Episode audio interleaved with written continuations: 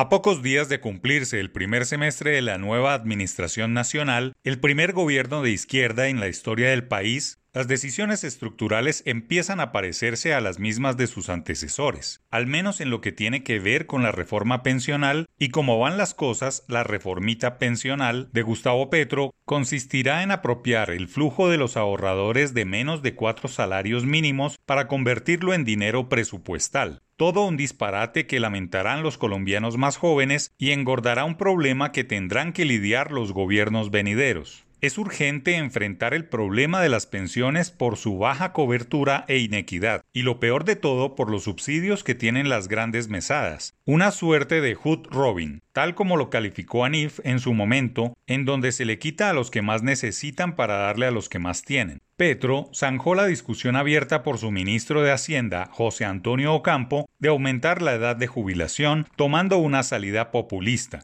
porque ambos economistas saben que jubilarse a los 57 años para las mujeres y 62 para los hombres es una edad muy temprana que solo obliga a más subsidios y mayores déficits. La reforma pensional de 1993 fue un paso enorme, pero fue insuficiente. Además, han pasado tres décadas y no se puede seguir sacándole el cuerpo a la reforma, que debe incrementar aportes o disminuir beneficios al sistema de pensiones, reducir el déficit que el régimen causa en las finanzas públicas e ir tapando un hueco de casi 40 billones de pesos, pues desde 2004 las reservas del sistema público se agotaron y entró a funcionar a pérdida. Los aportes de los colombianos no se están ahorrando, sino que están siendo usados para pagar pensiones. Las diferencias se están cubriendo con el presupuesto general, una cifra similar a 4% del PIB o 30% de los ingresos del gobierno nacional. No es un secreto para nadie que el hueco pensional está consumiendo más de una tercera parte de los recaudos tributarios. Si bien hay negacionistas, especialmente pensionados con altas mesadas, son muy elevados los subsidios del sistema de colpensiones, 4% del PIB, es decir, más de 25% de los ingresos del gobierno se van en el pago de pensiones que llegan a poco más de 20% de las personas mayores del país. La reforma pensional es algo necesario para recuperar el buen manejo de la economía que se ha ido deteriorando en los últimos gobiernos. Hay que avanzar en un acuerdo entre el sector privado, los fondos privados, el gobierno y los sindicatos para poder llegar a tener una propuesta pensional para modificar el sistema y reducir el déficit. E indiscutiblemente hay que hacer cambios en la edad de jubilación, en las contribuciones, reducir los subsidios a las personas de más altos ingresos en colpensiones y formalizar a 6 de cada 10 trabajadores que no cotizan, pero a los que el gobierno les ha prometido pensión.